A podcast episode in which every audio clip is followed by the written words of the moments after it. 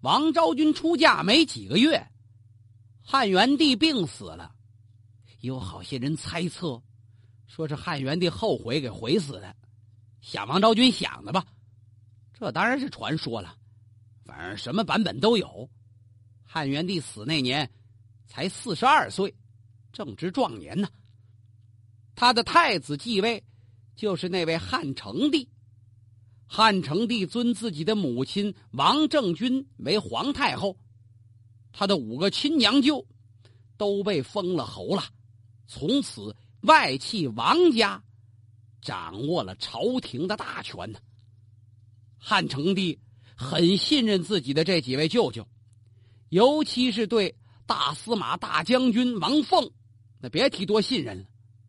可有人就不乐意，怎么王太后一家的人全都说了算呢？啊，他们什么意思呀？是不是要夺掌什么大权呢？但是因为皇帝信任，所以别人也不敢多说少讲。话说多了，怕人家皇帝不乐意听。皇帝本人呢，也是十分尊崇这王凤。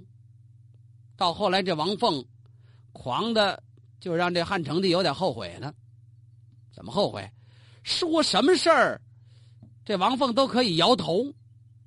你看，简直是皇帝跟君臣倒过来了。王凤可以不听汉成帝的话，但是王凤的话，汉成帝是必须得听。你要是敢说一个不字，那皇太后就不答应。有人曾经向汉成帝推荐一个名人，结果汉成帝一见挺高兴，想重用他，可是这封官的问题让他很为难。那跟这大舅说不说呢？还是说说吧，要不大舅一发脾气，那都不好交代。我见着王凤，汉成帝是低声下气的央个，你这就封给他。你看，我觉得这人可用。王凤别提多横，撇了撇嘴，翻了翻眼皮，很坚决的摇摇头，不行。汉成帝就没敢给封官你想，这王太后他们这哥们弟兄，这有多大权吧？这汉成帝由生气到想开。他也不着急了，想开了啊！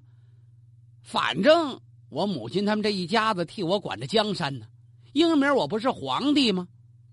他们乐意替我分心呐，那我就玩吧。这汉成帝本身就是个好色之徒，除了皇后之外，他还喜欢好些好些妃子跟宫女呢。那得了，我就玩吧。好，他现在除了斗鸡遛狗。就是遍访天下美女。有一天，汉成帝到杨阿公主的家中，公主请他喝酒，特意叫出家里几个歌女出来唱歌跳舞，让皇上高兴高兴。汉成帝喝着喝着，嗯，他突然看见有一个歌女长得太漂亮了，这简直是仙女啊！问问这杨娥公主，这这是哪位呀？哈。这是一个姓赵的歌女，我刚买来的。哎呀，能不能，呃，把她送给朕呐？这怎么不行啊？杨娥公主正想拍皇帝的马屁呢，那就得给您吧。就这样，把这姓赵的歌女汉成帝给带回宫中了。打这儿起，这公主家他也不去了，姐姐妹妹也甭来往了。有这一个赵美人，汉成帝就算掉了魂了。日日夜夜，赵美人陪伴。后来才了解到，这个姓赵的歌女本名叫赵遗主，因为她长得娇小玲珑，跳起舞来灵巧的跟燕子似的，就得了这么一个外号，叫飞燕。赵飞燕，这在中国历史上可是有名的美人呐。据说这飞燕能跳掌中舞，掌中舞，您说她长得够多么精致吧？有一次。汉成帝带着她一块观观风景，站在那亭子边上，不有栏杆吗？突然来了一股大风，好嘛，这风大概是龙卷吧，整把这飞燕给卷起来，呼的一下，这只身子拔地而起，眼看就要从这亭子上面给栽下去。得亏这汉成帝跟周围几个内侍手疾眼快，砰，把这赵飞燕脚脖子给拽住了，愣给拽回来了。你瞧瞧，打这儿起，这汉成帝更喜爱赵飞燕了。怎么呢？他感觉被风刮起来那一瞬间，这美人简直就像九天仙女要下凡一样。那就是飞燕能跳掌中舞，试试吧。找了几个个儿高手大的人，天天就这么举着赵飞燕，就踩着他们的手跳舞。汉成帝简直不知道怎么迷他好了。可他没想到，赵飞燕这么漂亮，赵飞燕的妹妹也很美丽。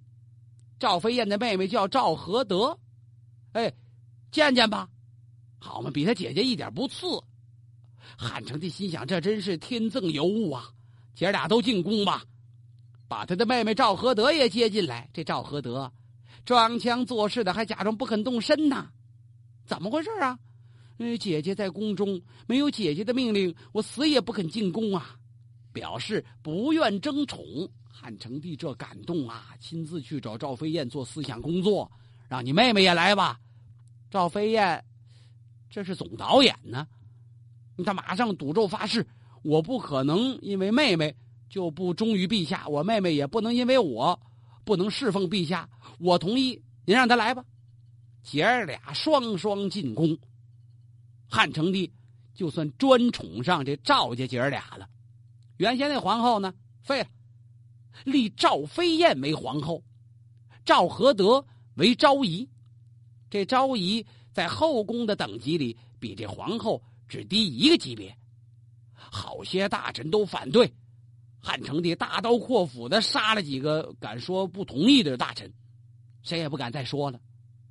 赵皇后名正言顺，赵昭仪也是如日中天，一个住中宫，一个住在朝阳宫。这几年来，虽然说国家天下有了好些大事，什么水灾呀、旱灾呀，老百姓简直没法生存。但是成帝倒没往心里去，他也听人说过，说那倒卧有好些倒卧啊，饿死在半道那死尸，说走走道净这个，有多少啊？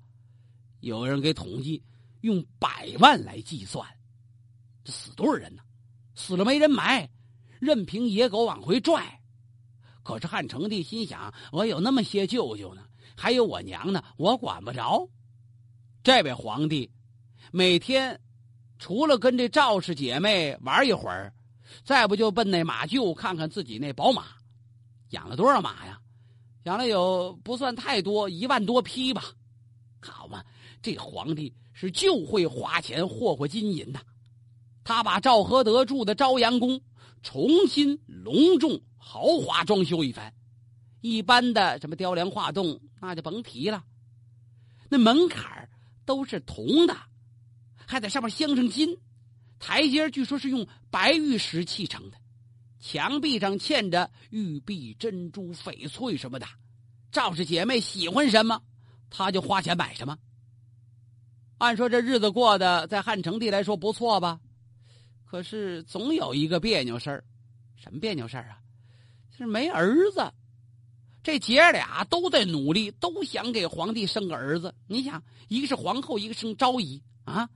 这要给皇帝生个儿子，那位置不就稳定了吗？也不知道是这汉成帝的毛病，还是这姐俩的毛病，就是没儿子。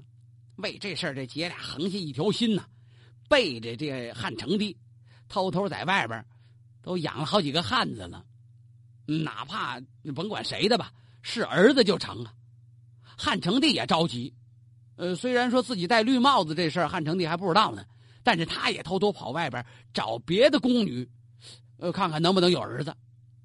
有的大臣都看见这些事儿了，合着这事儿除了皇帝不知道，大伙都有清楚的。借题发挥，光禄大夫刘向写了一本《烈女传》，谴责那些不守妇道的妇女，实际就等于没点名批评赵氏姐妹了。可是这赵氏姐妹呢，经过多方努力，就是没儿子。由此，这个心境就发生了一种变化。凡是能给这皇帝陛下生儿子的，他们都恨得咬牙切齿。看来汉成帝没毛病，他跟一姓曹的宫女生了一个儿子。汉成帝心里边高兴，可是他知道赵家姐妹肯定会嫉妒啊，所以特意派了六个宫女去伺候这曹氏娘俩。你可别忘了，皇后是后宫之主啊，那些宫女儿她心里边都有数。他们姐俩一知道，想了一个办法，假传圣旨，把他们娘俩还有那六个宫女儿全都叫到一块儿，集中给杀了。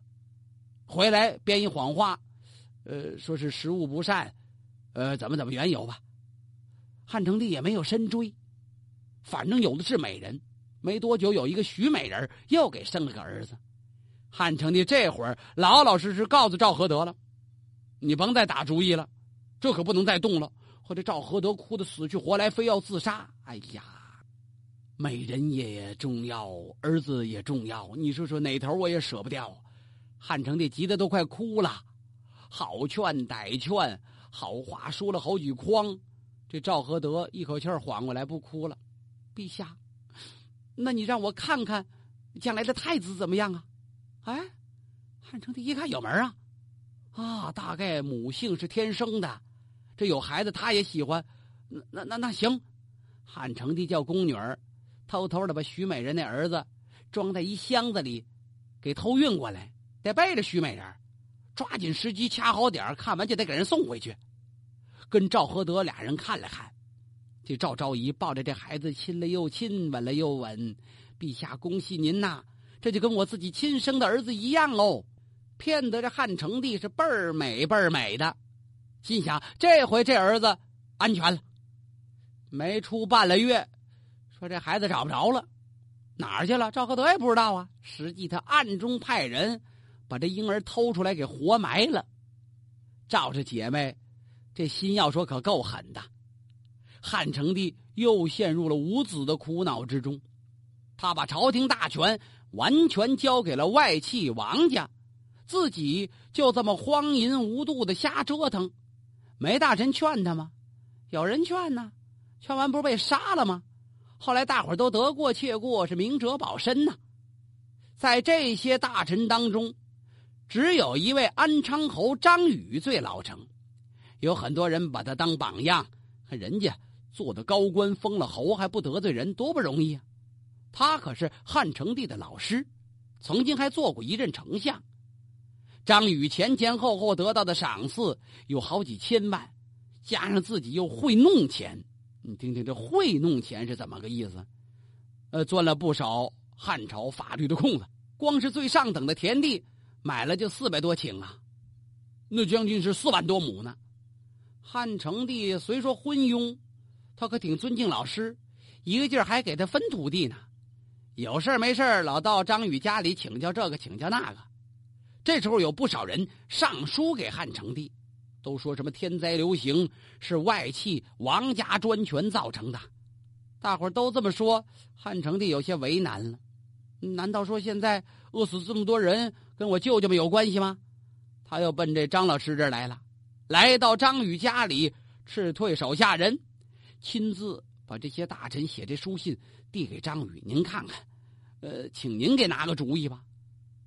张宇一想，自己都这岁数，还能活几年呢？子孙又弱，别得罪了权臣王家，那可是皇亲贵戚。要得罪王家，我的后代子孙可都活不了。哦，他不是这样。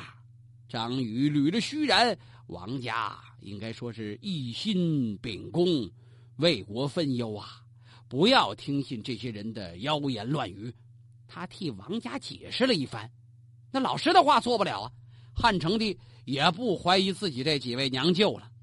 那些忠直的大臣们一听，哦，张宇是这样做的，咱们得总结总结，谁也不敢再对这王家指手画脚了。可没想到这件事儿引起了一位低级官吏的气氛。你看那在朝的高官不说话了。有一个小官员，是个县令，姓朱，叫朱云。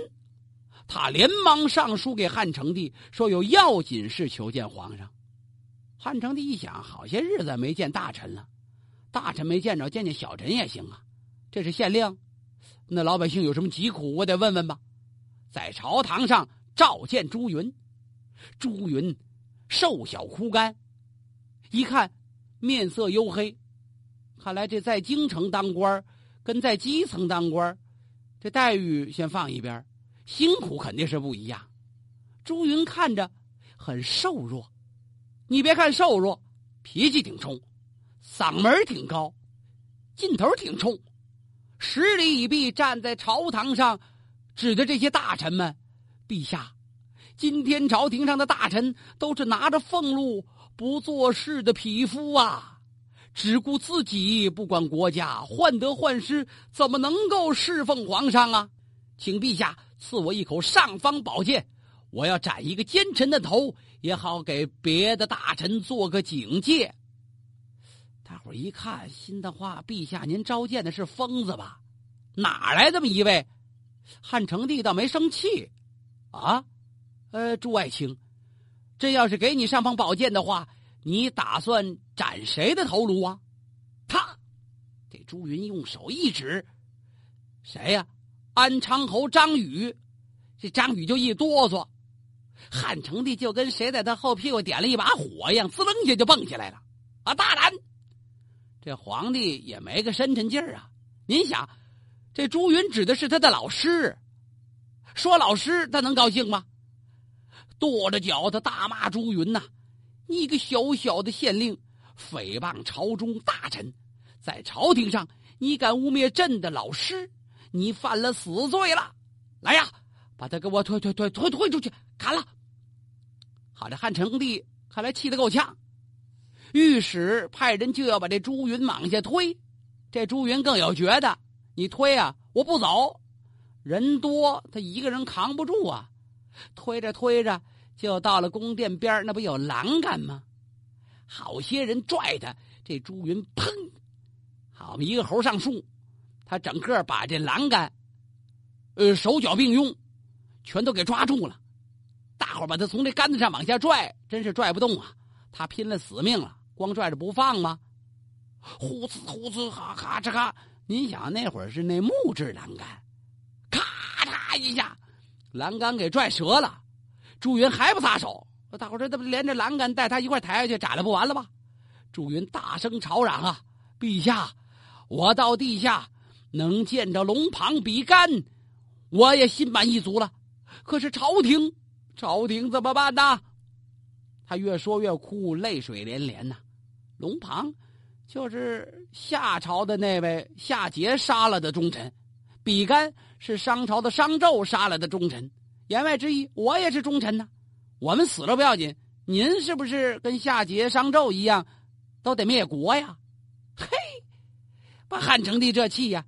你小小的县令，你管了那么多吗？再说你跟比干、龙庞比，你算哪跟哪儿啊？大臣们当中有有抱不平的。有一位左将军叫辛庆吉，耐不住性子了，他先把官帽摘下来，嘣，照地上可以响头。陛下，呃，这个小小县令说话直爽，这是他是有点冲了，他有点傻，可是他说的话出于忠心呐，对错放一边，看在他忠诚的份子上，您就饶他这一回吧。臣愿拿我的生命担保。这辛庆忌。一边磕头，一边嚷嚷，那嘣嘣嘣多大劲头啊！磕的奔头都出了血了。文武好些人也是议论纷纷。嗯，汉成帝冷静冷静，一看这新将军一脑门子血，心想：算了吧，我要真杀了朱云，别再伤了大臣们的心，显得我作为一代人王地主。没有一点容人雅量，哎，算了算了，把他推回来，把这朱云推回来。下一次再在金殿之上，不得胡言。这朱云还要辩理，下去吧。大伙一拽他，行了吧？不宰你，你就捡了便宜了。朱云被轰下去了。汉成帝看看那栏杆，别修了，留着这个破栏杆做个纪念。也算是表扬忠直的臣下，可是这句话是真心的吗？反正没多久，大伙就看见那位朱云已经不是县令了，在家里闭门教书，收了一些学生，合着没受重用。那那栏杆呢，早就修好了。感情汉成帝做这表演是给大臣们看呢。汉成帝依然如旧的宠爱着赵氏姐妹，有没有儿子都不重要了，只要赵氏美人陪着自己，他就什么也不想了。公元前七年。也就是汉成帝继位的第二十六年，这年三月，有这么一天，汉成帝在赵昭义何德的宫里过夜。赵飞燕那儿不去了，嗨，最近这姐俩也有点争风吃醋。赵合德占了上风，他年轻啊。汉成帝在这里过夜，转天一大早，赵昭义起得早，汉成帝起得晚，起来，这刚穿了一只鞋，突然。扑通！汉成帝倒床上，再说不了话了，可把赵合德吓坏了，赶忙派人去请御医。御医到这一看，没辙了。皇宫里上上下下万分慌乱，皇太后王政君、赵皇后赵飞燕都来了。一摸汉成帝呀，都凉了。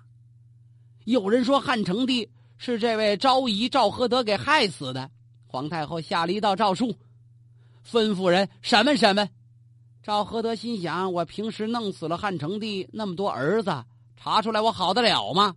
与其被他们一顿苦打折磨、受羞辱，还不如自杀吧，服毒自尽了。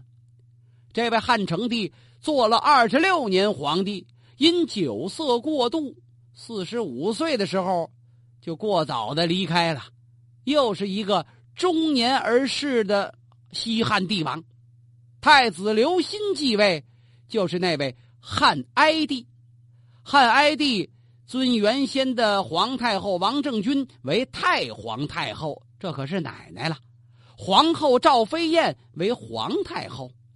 汉哀帝刘歆他不是这汉成帝的亲儿子，是过继过来的，封了自己的亲生父母。那么汉哀帝早年娶了傅太后的内侄女，所以呢，他就立这傅氏女子为皇后。而他的生母娘家姓丁，丁家的很多人也都封了官。汉哀帝一继位，执掌朝政的外戚由王家一家变成了三家：傅家、丁家。外戚之间的争夺可就更加严重了。王家在朝廷中的权力受到了威胁。太皇太后王政君的兄弟们死了好些了，王凤、王殷、王商。这相继辞世，现在做大司马的是王根。没多久，王根也病死了。那么，王家谁来继承大司马这官职呢？太皇太后王政君思前想后，想来想去，哎，他眼前一亮：王家人要不做大司马，这兵权就交给傅家跟丁家了。要想斗得过傅家、丁家。非把他叫出来不可。谁呀？王莽。